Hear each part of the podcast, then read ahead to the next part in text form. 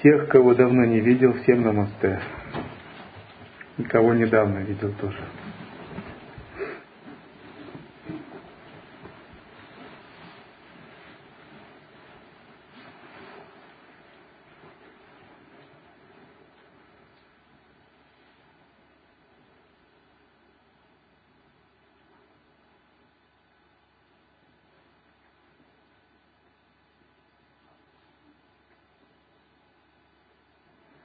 Если кого-то переполняют вопросы, то можно задавать их. Кто пуст от вопросов, может просто сидеть.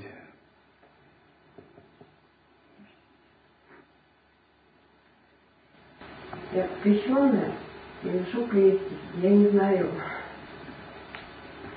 носить крестик, это можно или нет в этом учении? Это главное для меня.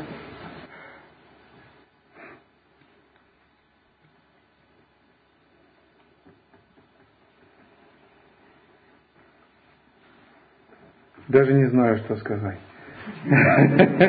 Дело во вне этом, в общем. Носите вы его или нет, просто практикуйте. Все будет самому изнутри ясно. Мы идем по определенному пути, мы уважаем Христа как святого. Мы не являемся близким учением к христианству, но все учения ведут к одному божественному источнику. Знаки принадлежности к той или иной религии, школе не имеют смысл только если ты входишь в эту смысловую систему интерпретации. Что-то значит где-то. Какие-то знаки что-то значит.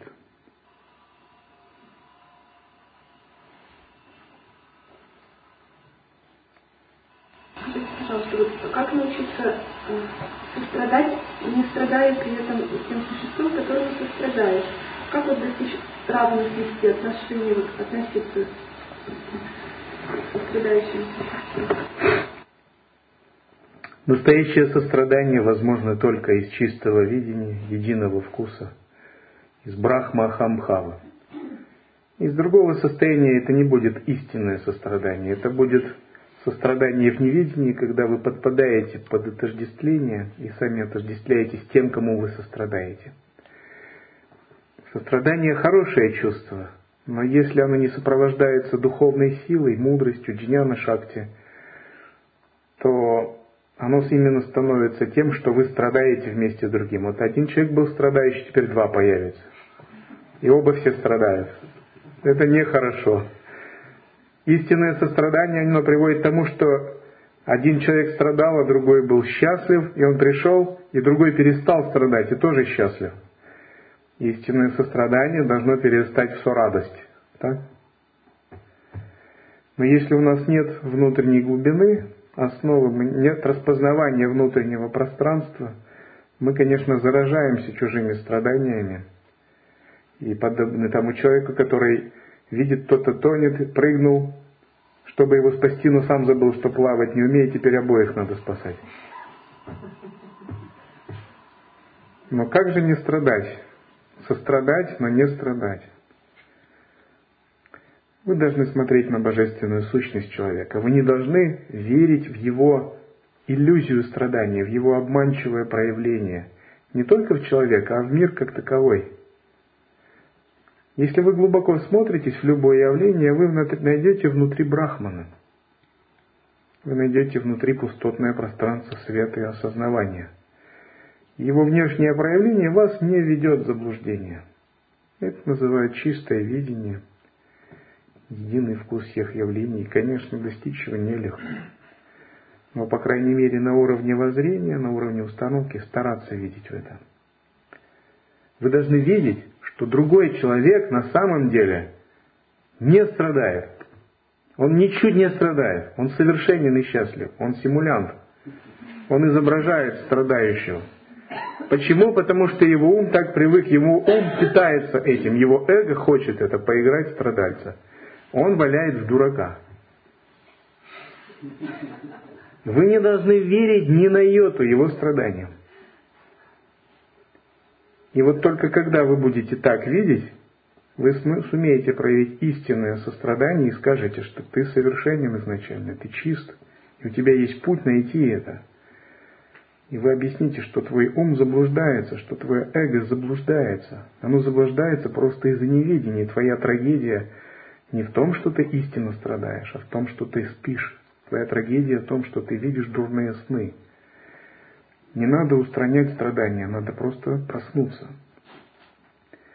И вы для этого человека выступите в роли спасителя, в роли его мастера, того, кто пришел дать ему свободу, дать ему даршан от эго, свободы от эго.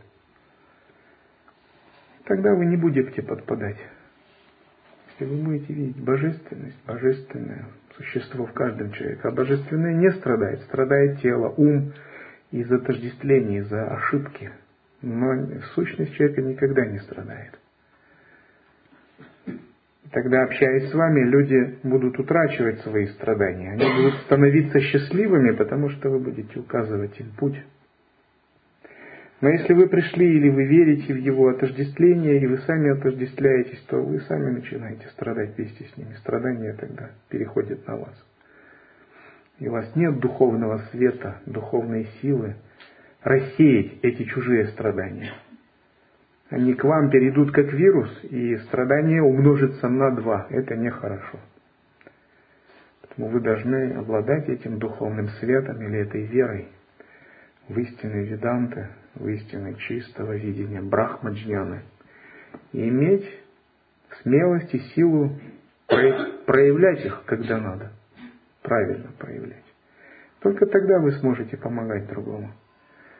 Это не значит, что нужно каждому буквально говорить, а, нищий, ты страдаешь, а ты брахман, ты просто глупец, ты не знаешь, что ты брахман.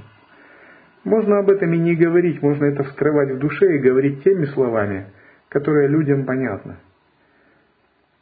Но бхава должна быть.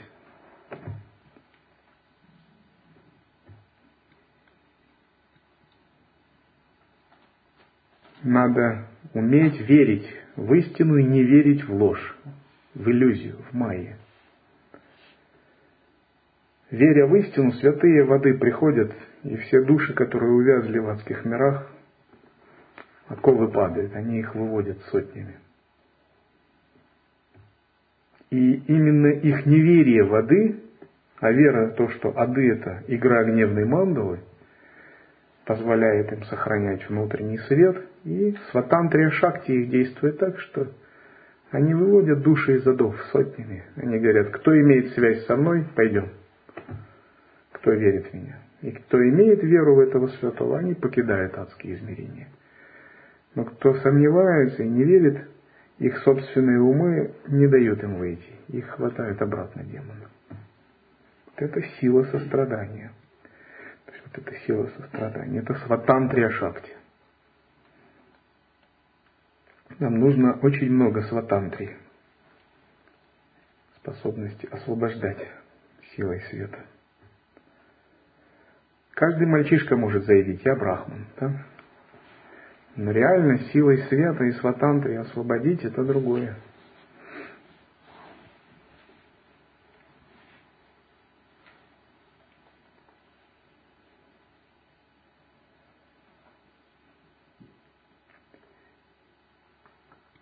Вот очень важно призывать благословение святых, древо прибежища, призывать духовных исполинов, которые воплощают эту светоносность, эту сватантрию.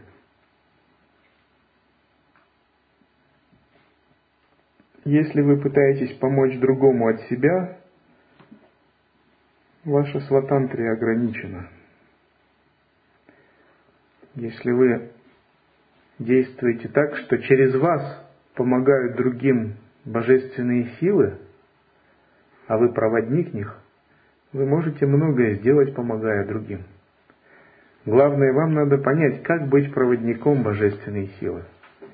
Не полупроводником, не сопротивлением, а проводником. Стоит чуть-чуть эго захотеть приписать что-то себе, зацепиться за что-то, сразу вы становитесь полупроводником. свет божественной силы уже не может. А иногда сопротивлением даже. И вот тогда ваши возможности резко падают сразу же.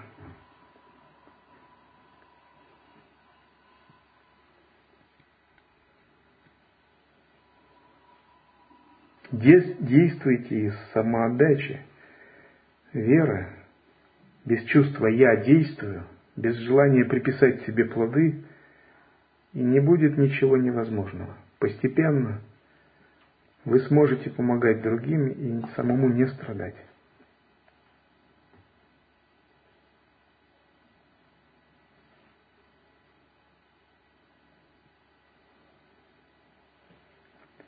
Астральный мир – это магический мир.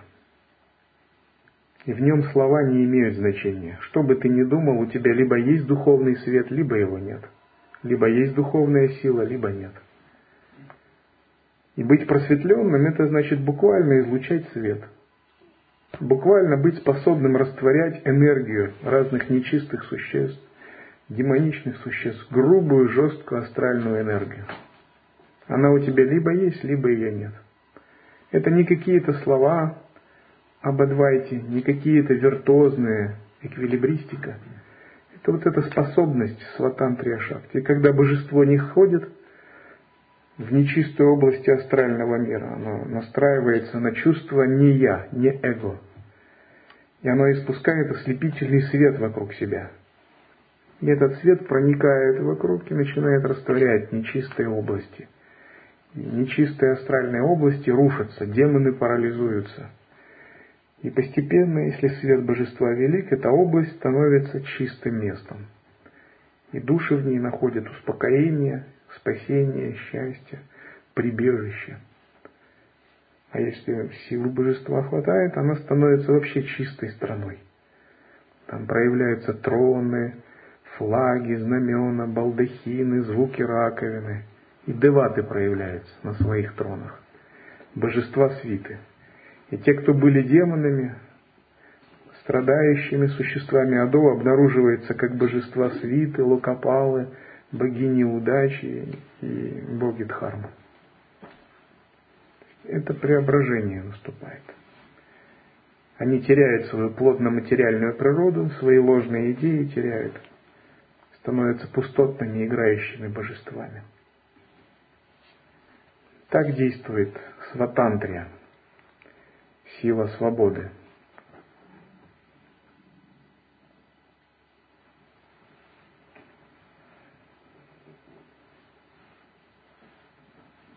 Но откуда берется сватантрия? Она берется только из джняны, из пространства мудрости. Когда вы знаете, как находить в себе пространство мудрости – знаете, как открывать себе джняна шакти, сватантрия будет проявляться тоже. Светоносность исходит из пространства. Брахман это нитьям своям пракаша. Вечное и естественное самоизлучение.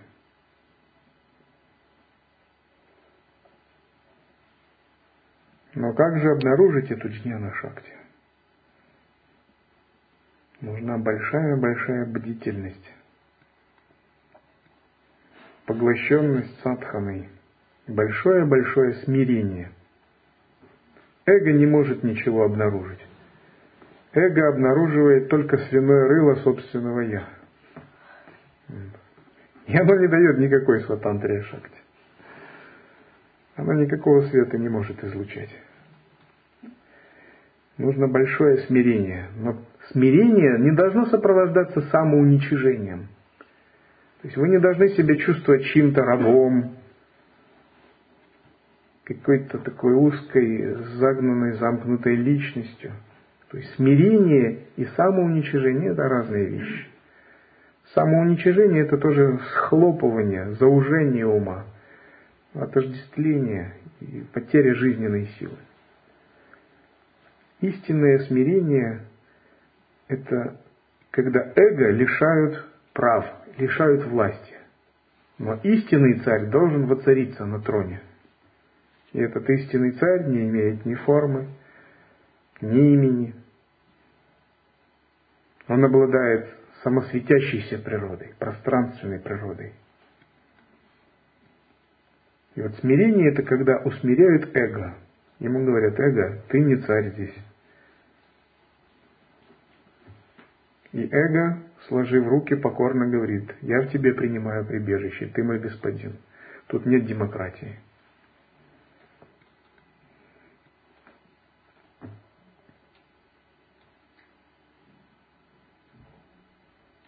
Смиряйте себя, и вы будете владыкой внутреннего света. Позвольте эго дурачить вас, править бал, и вы потеряете свет. Смиряйте себя всегда, смиряйте себя везде, смиряйте себя во всем. Но не впадайте в самоуничижение. Не чувствуйте себя маленькой бедняжкой. Это совсем не то. Это противоположное.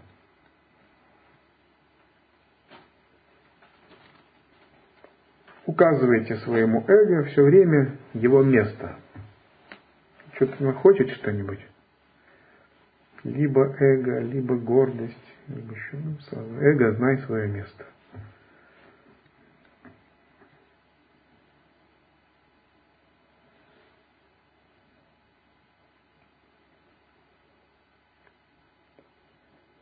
А когда оно узнает свое место, и вы его усмирите, потом вы его сделаете послушным инструментом. Оно будет просто инструментом.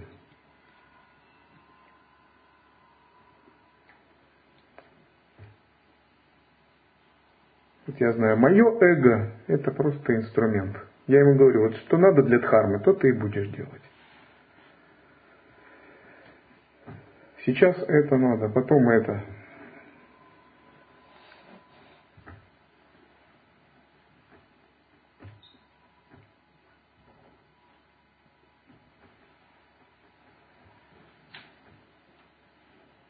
Но не давайте эго даже шанса, что вы его будете слушать. Всерьез. Вот так.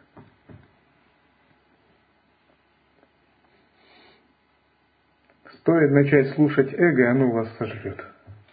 Вы даже не догадываетесь, насколько это хитрый инструмент. Это не просто инструмент. Это такой артистичный, очень талантливый шулер, карточный мошенник, катала – есть разные классификации шулеров. Есть щипачи, карманные воры. Есть ширмачи, которые там с картами колдуют там под тряпочкой. Есть каталы, есть наперсточники, есть кидалы. Есть просто престидижитаторы, мастера манипуляций, карточные фокусы с, пи... с пальцами пианистов – которые могут трюки показывать. Говорит, ловкость руки, никакого мошенничества. Ваша задача внимательно следить за руками. То есть вы даже не знаете, с кем вы сталкиваетесь, насколько это опытный профессионал-мошенник, шулер, задача которого объегорить. И пока вы, раскрыв рот, смотрите восторженными глазами, ваши кольца, золотые цепочки, часы и кошельки уходят. То есть пока вся публика смотрит, их обчищают. Ловко показываем фокусы. То есть это большой фокусник, манипулятор, престидижитатор. Его, это его профессия, вас вводить в заблуждение. Это профессионал. очень бдительны должны быть.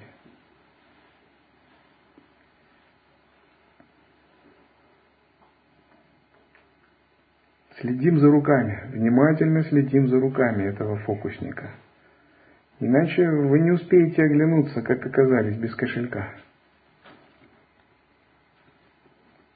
Нельзя доверять этим трюкам. Это трюкач, мастер, ловкач.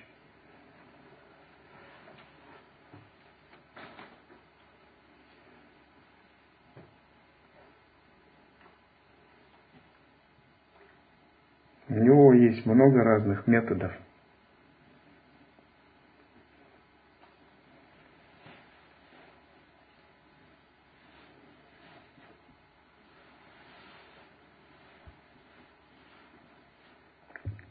И святые, они знают все эти фокусы.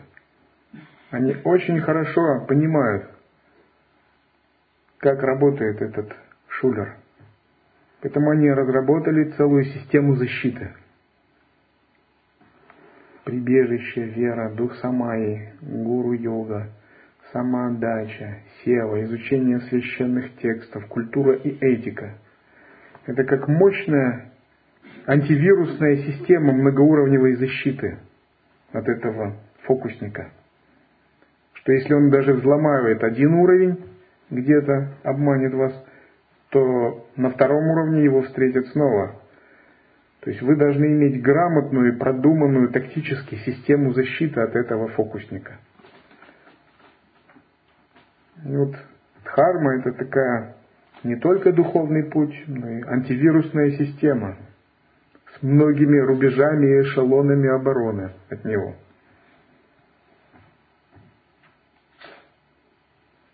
Почему святые дали все это? Не потому, чтобы вас ограничить, не потому, чтобы просто вы тратили на это время, потому что они знают, с чем придется иметь дело –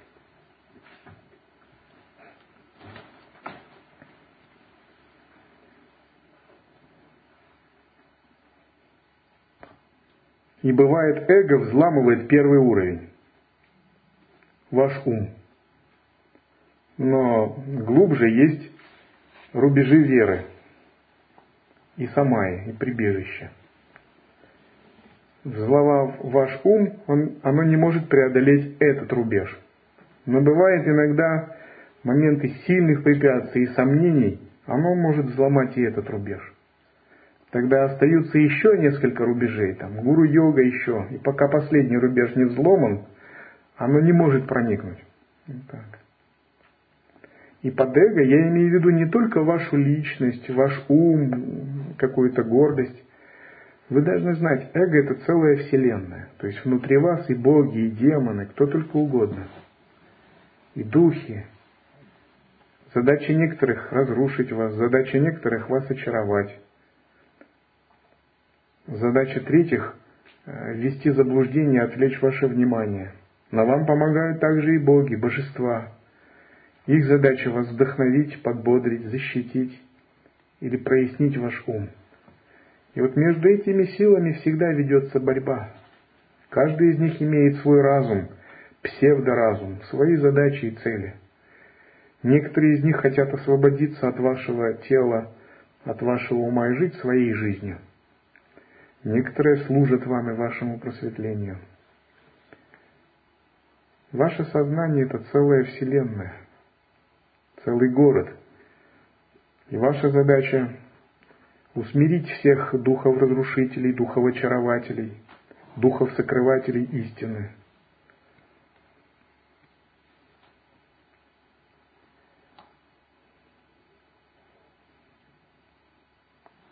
Во дворцах вашего внутреннего города иногда божества живут, готовые вас благословить. А иногда сидят надменные чиновники, которые слушать не хотят вас, которые просто гнут свою линию. Э, это эго так проявляется. Их охраняют иногда злобные локопалы. И ваша задача пройти, усмирить всех локопалов, усмирить всех этих надменных чиновников – всех демонов посадить на цепь, связать обетами, связать клятвами и найти божеств внутри себя. Пройти во дворцы божеств и заручиться их поддержкой, получить от них вдохновение, благословение, святость, и с их помощью взойти на трон. Но это не трон, не пьедестал эго, это божественный трон, когда вы возводите внутреннее божество в центр мандалы. И чтобы это божество воцарилось на этом троне. Это духовный путь. Вы выращиваете это божество созерцанием своим. И периодически будут разные стыковки, битвы когда разные силы вашего «я» будут стараться взять власть в свои руки. Некоторые силы будут возглавляться божествами. Это ваши помощники. А другие силы будут возглавляться клешами, нечистым умом. разные духи-искусители, соблазнители. И они будут сражаться в вашем внутреннем мире.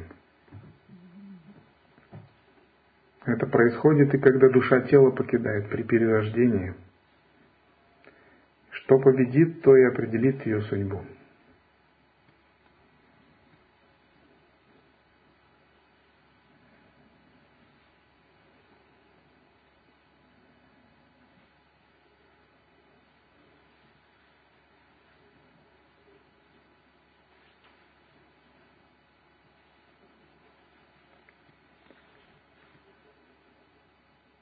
Потому что эго желает власти, оно борется за свою власть. У него есть свои интересы.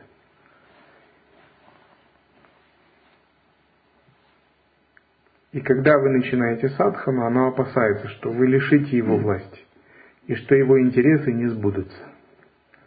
Есть множество группировок, которые поддерживают эти интересы эго.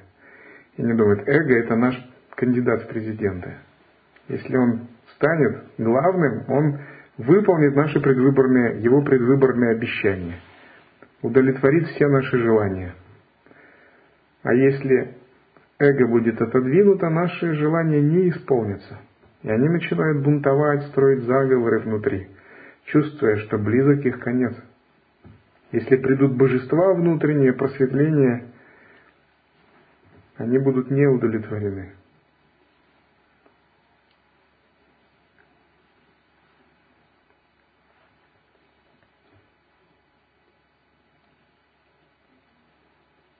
Поэтому садху внутри себя воспитывает божеств. Когда вы кланяетесь, вы создаете образы, мысли-образы. Когда вы смотрите на Дататрею, в глубинах вашего сознания рождаются проекции, мысли-формы, субличности и даже альтер-эго. И они обладают собственной разумностью иногда, даже собственной личностью или псевдоразумностью и они выражают ваши тонкие интенции, намерения. Очень надо бдительно следить за умом, чтобы не породить ненужные проекции, ненужные субличности, которые, зажив своей жизнью, начнут преследовать свои цели от эго. И наша задача порождать в себе божеств. Эти божества внутренние вас будут вдохновлять, защищать, вести к свету потому что они имеют светоносную природу. Когда вас охватывает чувство веры, благоговения, чистоты, возвышенности, ясности, вы порождаете внутренних божеств. И они будут помогать вам в духовной практике. Вот это и есть заслуги. Мы часто говорим, что такое заслуги надо копить. Человек говорит, ну, а тебе заслуг не хватает. Вот копи заслуги. А как их копить? Что это означает? Это значит, что вы должны набрать определенную критическую массу возвышенных переживаний. Ваша душа должна их испытать. Поэтому в Китае, чтобы стать бессмертным, надо земным бессмертным, тысячу добрых дел сделать. А небесным бессмертным, по-моему, 1200. Вот так. То есть, когда вы испытываете возвышенные чувства, возвышенные переживания, а это всегда не эго, духовные какие-то чувства, у вас рождаются внутренние божества. Поток вашего сознания в глубинах вашего «я» рождает мысли формы, проекции, субличности и даже альтер-эго в случае святых или продвинутых садху. То есть альтер-эго – это ваше второе «я», которое обладает своим разумом, существованием. И все они будут помогать вам. Они в ваших каналах будут стоять на страже ваших самай, ваших духовных клятв. Когда инициация идет ритуал, порождаются такие гуру в потоке сознания, в вашем потоке сознания. Когда прибежище порождаете, тогда рождаются деваты внутренние, чтобы защищать вас, помогать. Когда вы начитываете мантры, кланяетесь божествам алтаря – и вот надо накопить критическую массу таких божеств, которые за вас будут сражаться, которые на вашей стороне будут. А если у вас нет такой критической массы, а у вас было много ощущений раздражения, злости, гнева, недовольства, гордости, Порождено много субличностей, проекций, мыслей, форм, которые не, не хотят освобождения каких-то грубых существ, то они будут не на вашей стороне, на духовном пути. Они будут играть за эго, в команде эго. И вы только попробуете практиковать, а там такие силы.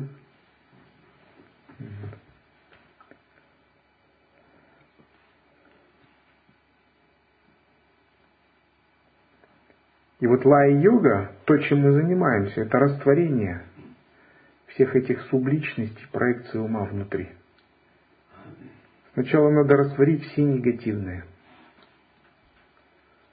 А чистые, божественные, духовные проекции, они уже имеют природу света, они пустотные, то есть они могут растворяться и затем появляться из светоносности. И за счет чего мы все это растворяем? За счет присутствия, божественного присутствия сахаджи. Кто умеет пребывать в источнике, он умеет растворять.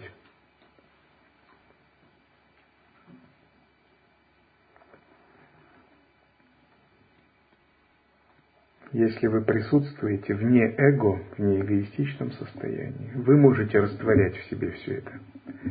Если у вас нет присутствия, или оно сделано из ума, или есть просто эго, вам не удастся это растворить и усмирить.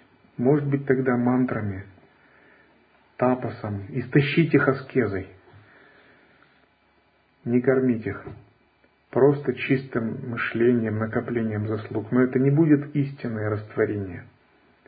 Все равно семена будут оставаться.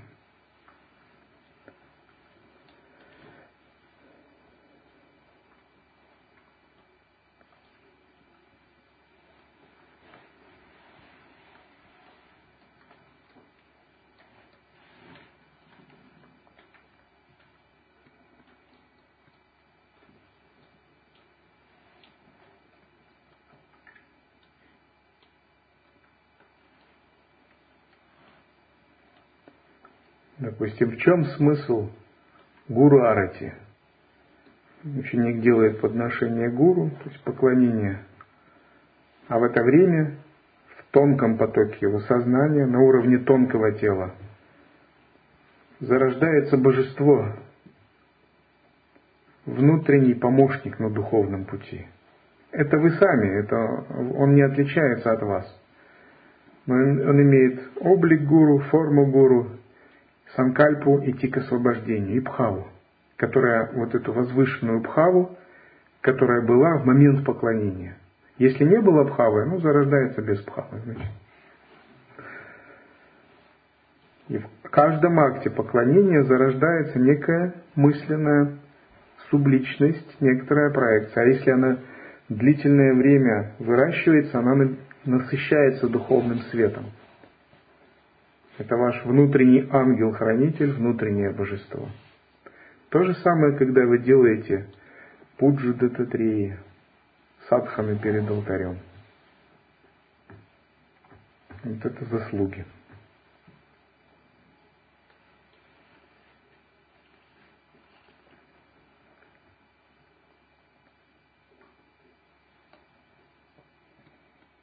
Когда вы строите храм, в должном состоянии, или жертвуете на него, или простирание в нем делаете, тоже зарождаются мысли формы храма, чистого, чистой области сознания, которые будут вас защищать, поддерживать. То есть ваше сознание это творец. Словно пузыри на воде из него исходят разные существа, божества, демоны, проекции, субличности, фантомы, мысли-формы и альтер-эго. Но святые могут управлять этим состоянием. Из сознания они творят целые вселенные, чистые страны, иллюзорные тела. А люди, боги могут этим управлять. Они знают секрет – Люди не управляют этим, поэтому их сознание иногда творит хорошие вещи, иногда плохие. Иногда порождаются внутренние демоны, иногда внутренние божества. И альтер-эго при жизни уже формируется, будущая личность человека. И глядя духовным зрением его тонкое тело, можно сказать уже, на какой мир он нацелился, перерождаться.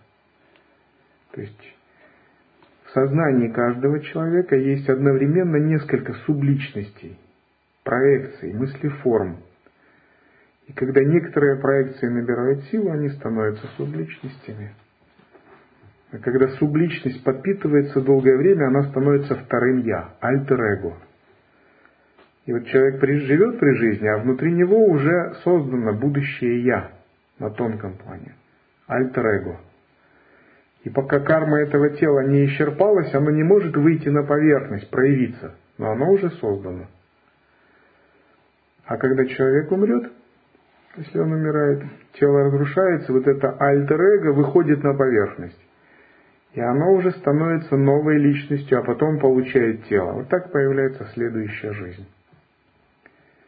Допустим, если мы выращиваем свое альтер-эго в форме дататреи, насыщаем бхавой, если оно достаточно насыщается, рано или поздно оно выйдет на поверхность. Это будет наша следующая жизнь.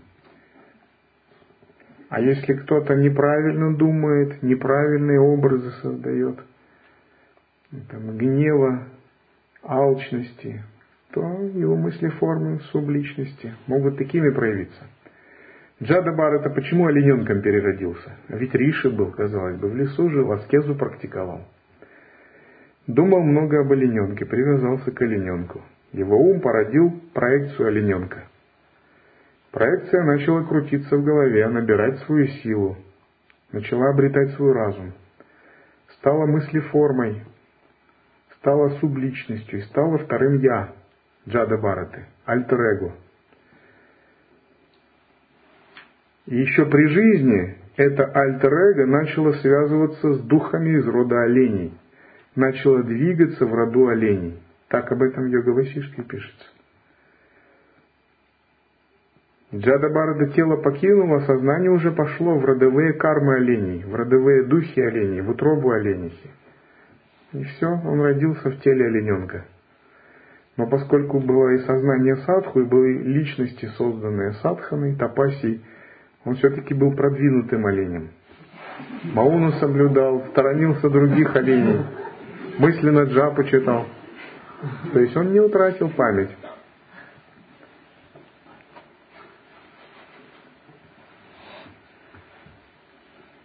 В душе-то он остался садху, у него была порождена личность садху.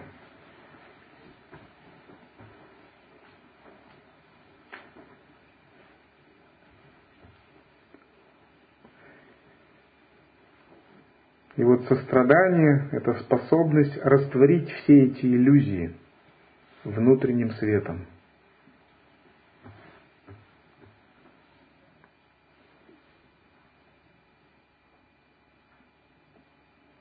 И вот когда вы соединяете свой внутренний свет с кармой другого человека, и ваш внутренний свет, интегрируясь с этой кармой, безошибочно обнаруживает все эти нечистые субличности, проекции и прочее, которые заставляют страдать человека от отождествления. И когда ваш внутренний свет помогает ему растворить все это, и другой человек реально чувствует, что он начинает что-то понимать и освобождаться, это сострадание. Значит, ваша сватантрия, шакти, сила свободы действует правильно.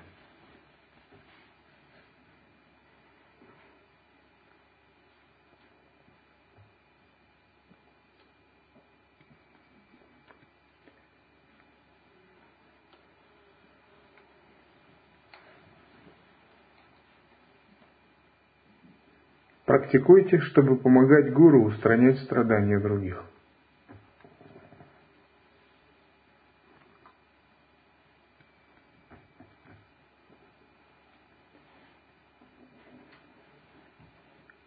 Если гуру один, а вокруг миллионы людей в невежестве пребывающих, со своими кармами и клешами, то его света на всех не хватит. Он будет с утра до вечера махать мечом, но все равно это бесполезно. Это огромные шахты.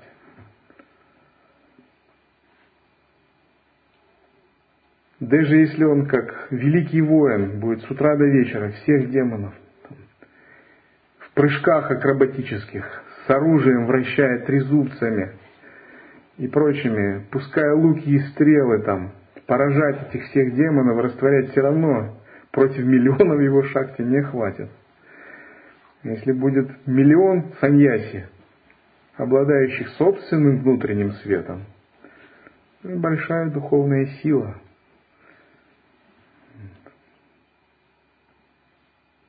И вот это происходит непрерывно, битва добра и зла в относительном измерении. В Брахмане ни добра, ни зла, один цвет. Но здесь все это есть.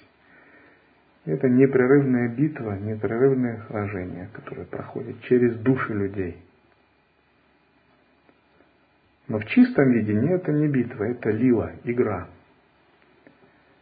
И вот тот брахман, который светоносен, чист, это пара брахман – а тот брахман, который есть материя, грубая, инертная материя, это апара брахман. И то, и другое это брахман.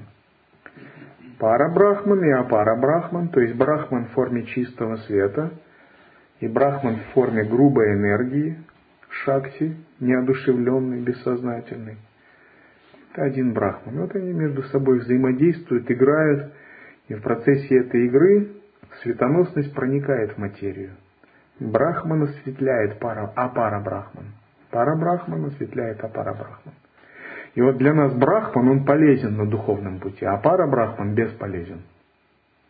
То есть костная материя не ведет нас к освобождению. А Брахман, его шакти это ануграха. А, а пара Брахман, его шакти это наоборот, энергия сокрытия, тиротхана, иногда самхара, разрушение. Поэтому мы все играем в команде Брахмана. Мы не играем за Апара Брахман. Это другие божества, другие силы. Это нам не подходит. Костная материя не годится нам для просветления.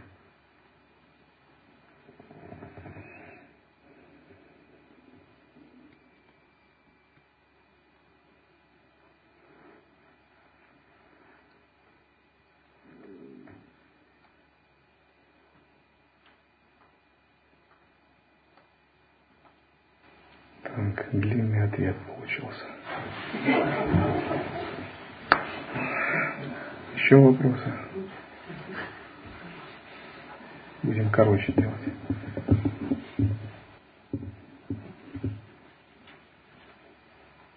Ну, Джел, ну, скажите, вот как вы видите вот поселение там, ну, в ближайшие там, там 2-5 лет? Диалога, ариалога все пространство ведическое.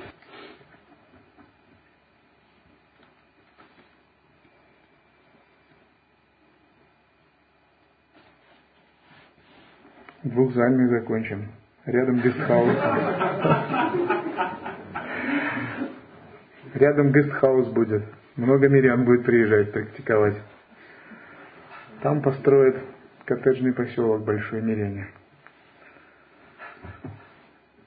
А потом введем в действие проект возрождения. Такой есть проект. Надо делать. Неважно, какой конкретный план ты видишь, надо создавать мысли-образы хорошие, исходя из пхавы. Будет пхава, мысли-образы сами лягут на бумагу, а потом на, на землю в виде строений. Главное, чтобы пхава была и вера. И вот у меня есть эта пхава. Это дивья пхава. Просто держитесь этой пхавы и с верой просто ее воплощайте, проявляйте. Неважно, какие дома будут, какой у них стиль и дизайн будет, футуристичные или архаичные. Главное, чтобы эта божественная сила просто транслировалась. Все само ляжет как надо.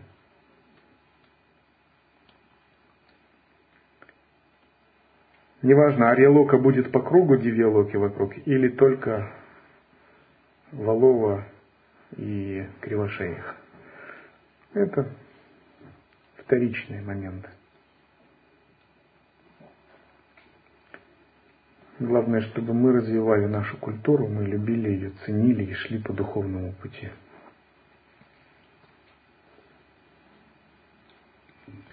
И это надо делать. Гурджи, у меня такой вопрос. С чего нужно начинать э, прививать ведическую культуру детям и основы учения?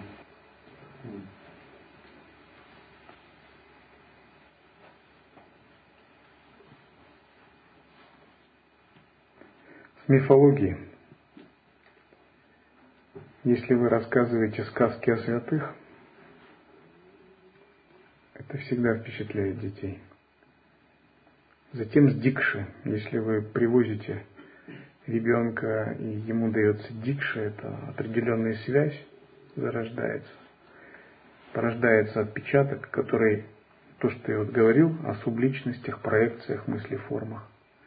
Божество рождается, и это божество уже будет двигаться, если проводится дикша. А затем надо гуру-кулы при группах, при дхармоцентрах организовывать, чтобы они занимались воспитанием. То есть это не должно быть обязанностью одного родителя. Родители пусть кооперируются, составляют программу. Я даже дал конкретные рекомендации об этом. И надо заниматься воспитанием детей. Если вы их не воспитаете, их воспитает реклама, улица. Все равно кто-то-то возьмется за это. А начинать с мифологии.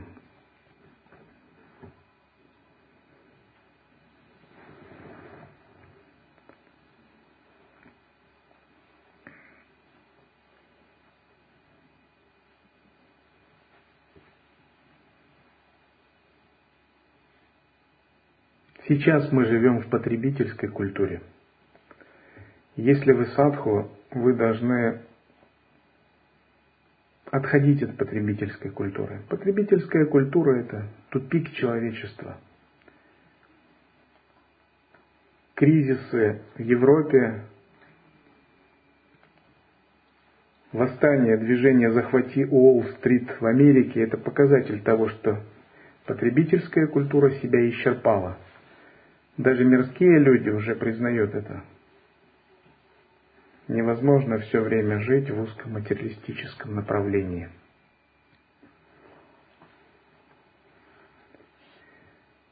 Потребительская культура забрала мечту у человека,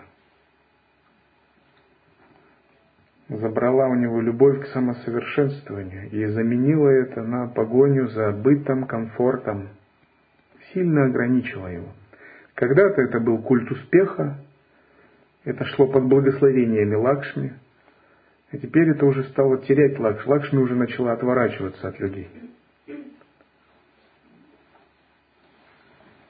И на этой энергии уже начали паразитировать разные демоны коллективного метаразума. Этот коллективный метаразум был порожден в прошлом веке еще – потребительская культура, он как огромный мысленный монстр, полуразумный, который идет и подминает под себя цивилизации разные, западную цивилизацию подмял, Америку и Россию тоже.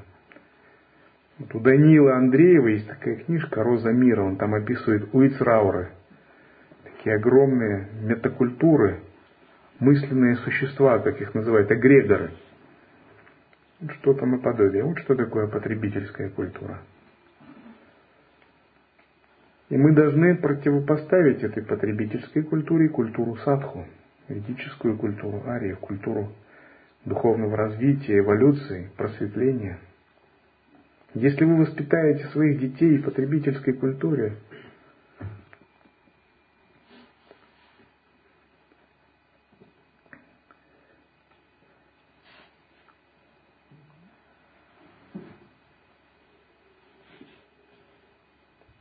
Нам не надо с ней воевать, нам надо просто из нее психологически выйти, создавать свою духовную культуру.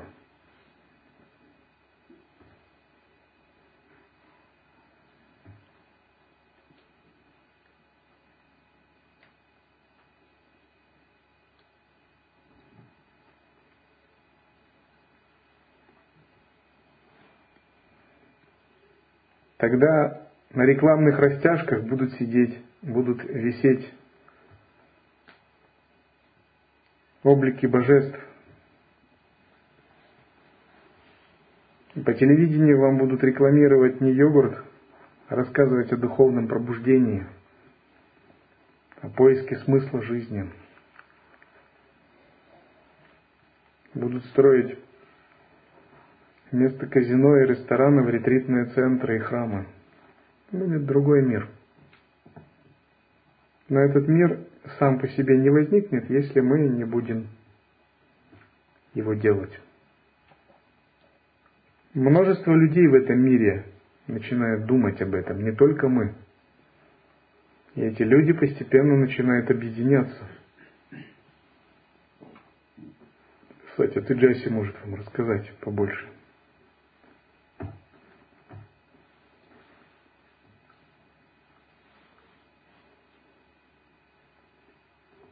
Но надо признать, что потребительская культура – это цивилизационный тупик, это эволюционный крах. Она потерпела неудачу. И мы должны помочь человечеству выйти из этого тупика. Нам есть что ему дать и о чем ему сказать.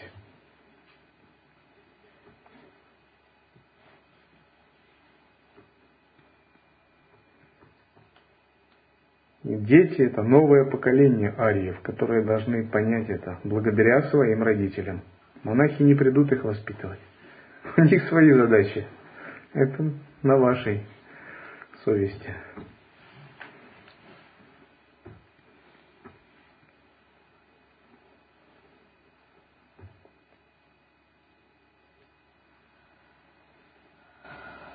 Он Какой бы демон ни был, внешний или внутренний, его природа, подлинная природа неотличима от природы Будда.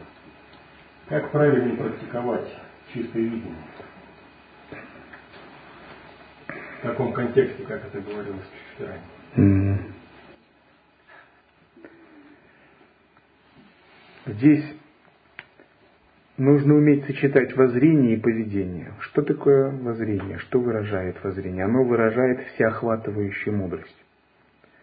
Воззрение – это ваша необъятность, подобная небу, пространству космоса, где нет ни субъекта, ни объекта, ни отличий. Воззрение – это широта, это масштабность, глобальность, неконцептуальность, запредельность. Это воззрение Адвайты. Его нельзя словами выразить. Это ум без границ. А поведение – это различающая мудрость. Это игра в относительном, это понимание всей глубины причин, следствий, взаимосвязи, к чему может повести это слово, к чему может привести такое поведение, к чему может привести это садхана, это мантра. И вот когда между ними равновесие, это называется сам йога. Нужно вот такое равновесие. Мы должны черпать силу из воззрения и проявлять, играя ее в поведении. И чистое видение по отношению к негативным энергиям тоже должно быть. Но оно должно заключаться не в том, что вы поддерживаете внутренних демонов в себе или какие-то негативные энергии, что вы им потакаете как-то, а в том, что вы видите их внутреннюю пустотность, внутреннюю светоносность. Но проявляется она пока не вот так.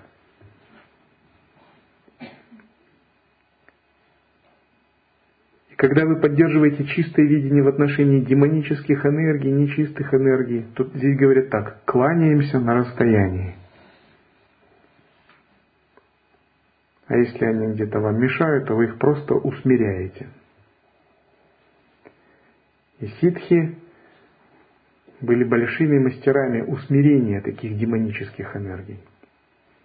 Даже в тибетском буддизме или в тантре индийские были школы усмирения – где всю жизнь это типа наших экзорцистов,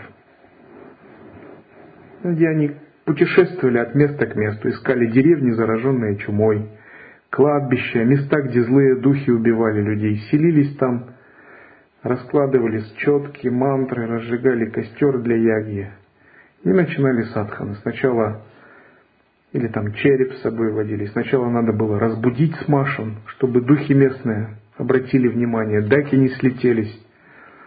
Вот. А потом, проявившись как божество в огромном иллюзорном теле, полный света, усмирить всех, связать клятвами, сказать, вы не вредите людей, я вас связываю с амайными клятвами. Защищать людей, не кушать их плоть и энергию. Нарушите, умрете, потому что дали клятву. Так он так ситхи делает.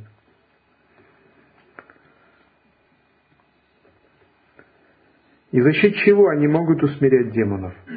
За счет того, что они видят их пустую природу, и они имеют власть над ними, силу. То есть они не признают самобытие демонов.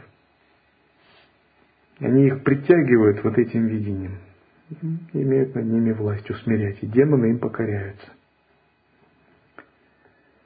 Милорепа, когда сидел в пещере, он увидел пять демонов в форме мужчин – и он сначала медитировал, чтобы их изгнать. Потом он читал мантры, гневные мантры, делал визуализации, но не мог их усмирить. Только когда он признал их частью своего «я», едиными с умом, только тогда они ему покорились и растворились. Так.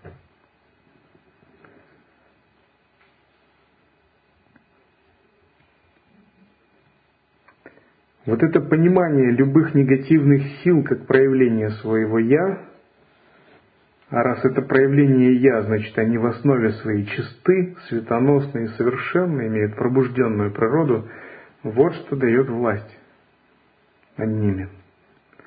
А власть над ними нужна. Она нужна не вашему эго, она нужна вашему внутреннему свету.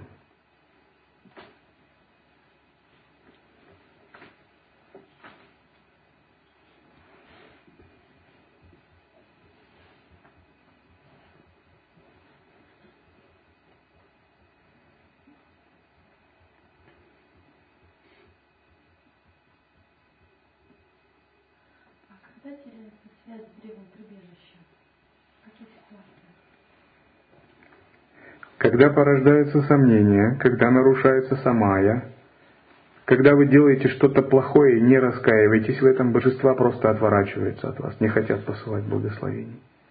То есть божества не наказывают, и святые не наказывают. Но они могут лишить милости, лишить благословения, отвернуться еще, сказать, раз так, я тебя не знаю.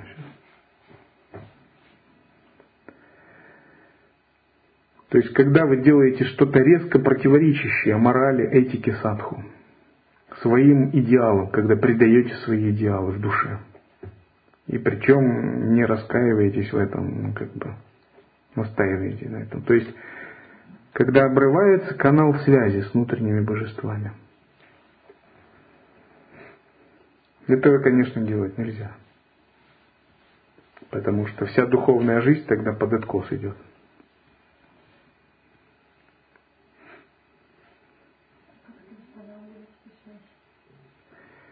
Ну, есть методы очищения самаи. Раскаяние, открытие помыслов, делание подношений на алтаре с чистым, искренним сердцем. Делание простираний, самскара шутхи, выполнение епитимий, аскетических практик, чтобы очистить себя. И знаки в сновидениях смотрим. Если в сновидениях идете вниз, куда-то в подвал спускаетесь, Значит, тонкое тело пошло не туда. Какие-то внутренние демоны уводят ваше тонкое тело. Значит, и в жизни что-то пойдет не так. Делаете очистительные практики, призываете благословение Иштадеваты, Дата, дата Ставу, Дататрея Кавачу, 108 имен, раскаяние, очищение, гуру-йогу, визуализацию древа прибежища. Эпитимию взяли, внутри пересмотрели, все очистили. Смотрите, если в следующем сновидении хорошие знаки, значит, это признак того, что все очистилось, если на душе легко стало. Вот когда вы что-то неправильно делаете, что это значит? Почему это происходит? Это значит, ваш поток сознания породил какую-то субличность, какую-то проекцию породил, нечистую, нехорошую. И вот есть внутренние божества, прибежище, Иштадевата или гуру-йога, а вот есть нечистая субличность, какой-то внутренний бес, черт какой-то. Черт гнева, без гордыни и прочее. И у него свой ум такой, отдельный ум, своя, свое видение мира, свою интерпретацию и свои цели. И, допустим, он хочет жить уже своей жизнью, если вы его не распознали и не растворили его. И тогда он начинает бороться с вашими внутренними божествами, нашими внутренними ангелами, которые вас ведут по пути, вдохновляют. И тогда у человека такой разлад в душе, раздрай, битва внутренняя. Кошки скребут на душе, говорят. Он с ценностно-смысловым блоком у него не палатки. И тогда вот этого порожденного демона, эту субличность надо растворить. Надо как-то ее уничтожить, или связать, или не дать ей действовать.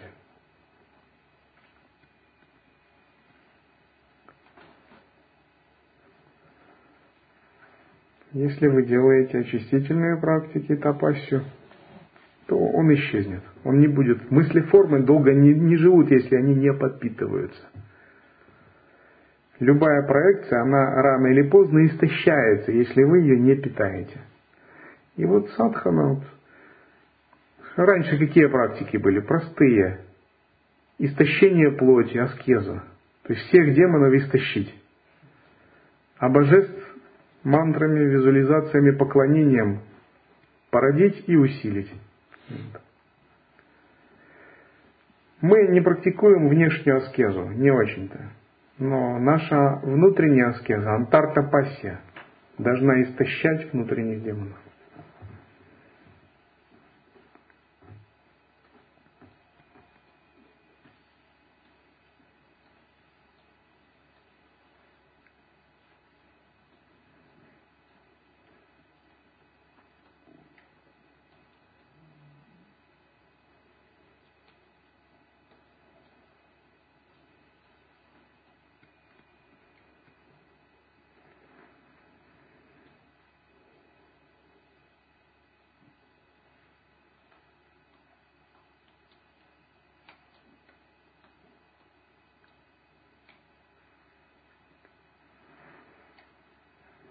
Наш внутренний мир подобен такой магической, волшебной, фэнтезийной стране. Вот что такое ваше подсознание. И сначала вы не понимаете, что она есть у вас. Ваше сознание кажется вам связанным с умом и таким не очень глубоким. Но потом вы проникаете и глубже, глубже обнаруживаете в себе эту магическую страну. И вы видите, что она живет по своим законам, и вы пока еще не хозяин этой страны. Вы пока еще на правах, там сказать, так сказать, птичьих. Пока. Но она ваша, вы имеете право предъявить права на эту страну. И вы должны предъявить права на эту страну. И там в лесах волки бродят иногда, крокодилы в реках зубастые могут быть. У кого-то, может, и динозавры даже.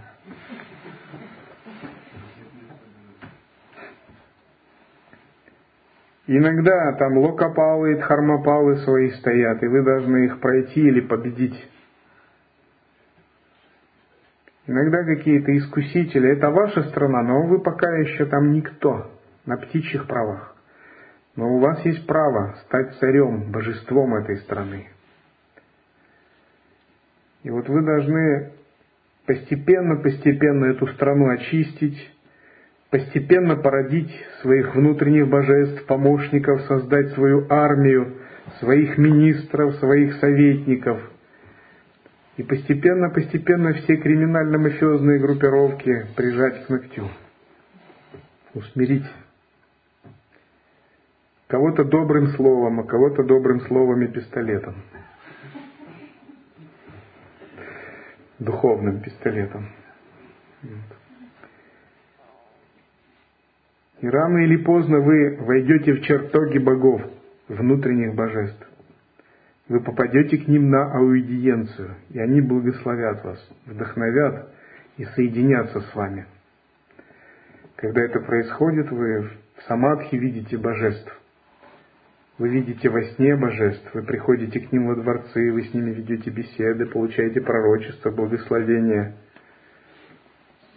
В своей книге я попытаюсь описать свои опыты божеств. Это каждый через это проходит.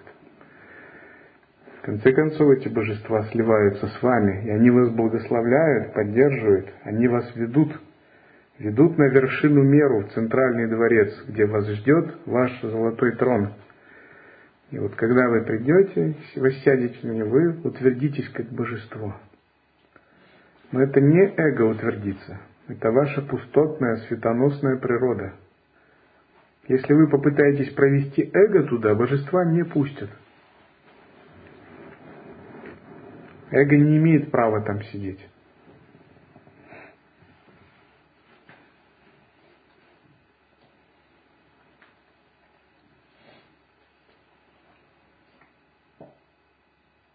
Если вы почитаете тексты, такие как Шива Самхита, там, где говорится, в этом теле есть и божества, и горы, и моря, и реки, вы найдете во многих текстах подтверждение моим словам. Или Васиштха, тексты Дататреи, если будете хорошо медитировать.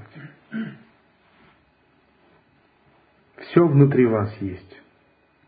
Вы — это целая вселенная, полная божеств, демонов, существ, полное всего. Не обманывайтесь вашим телом. Тело это просто временная оболочка-носитель, которая, кстати, должна жить долго, чтобы вы раскрыли свое сознание, которое надо беречь и заботиться о нем, как садху.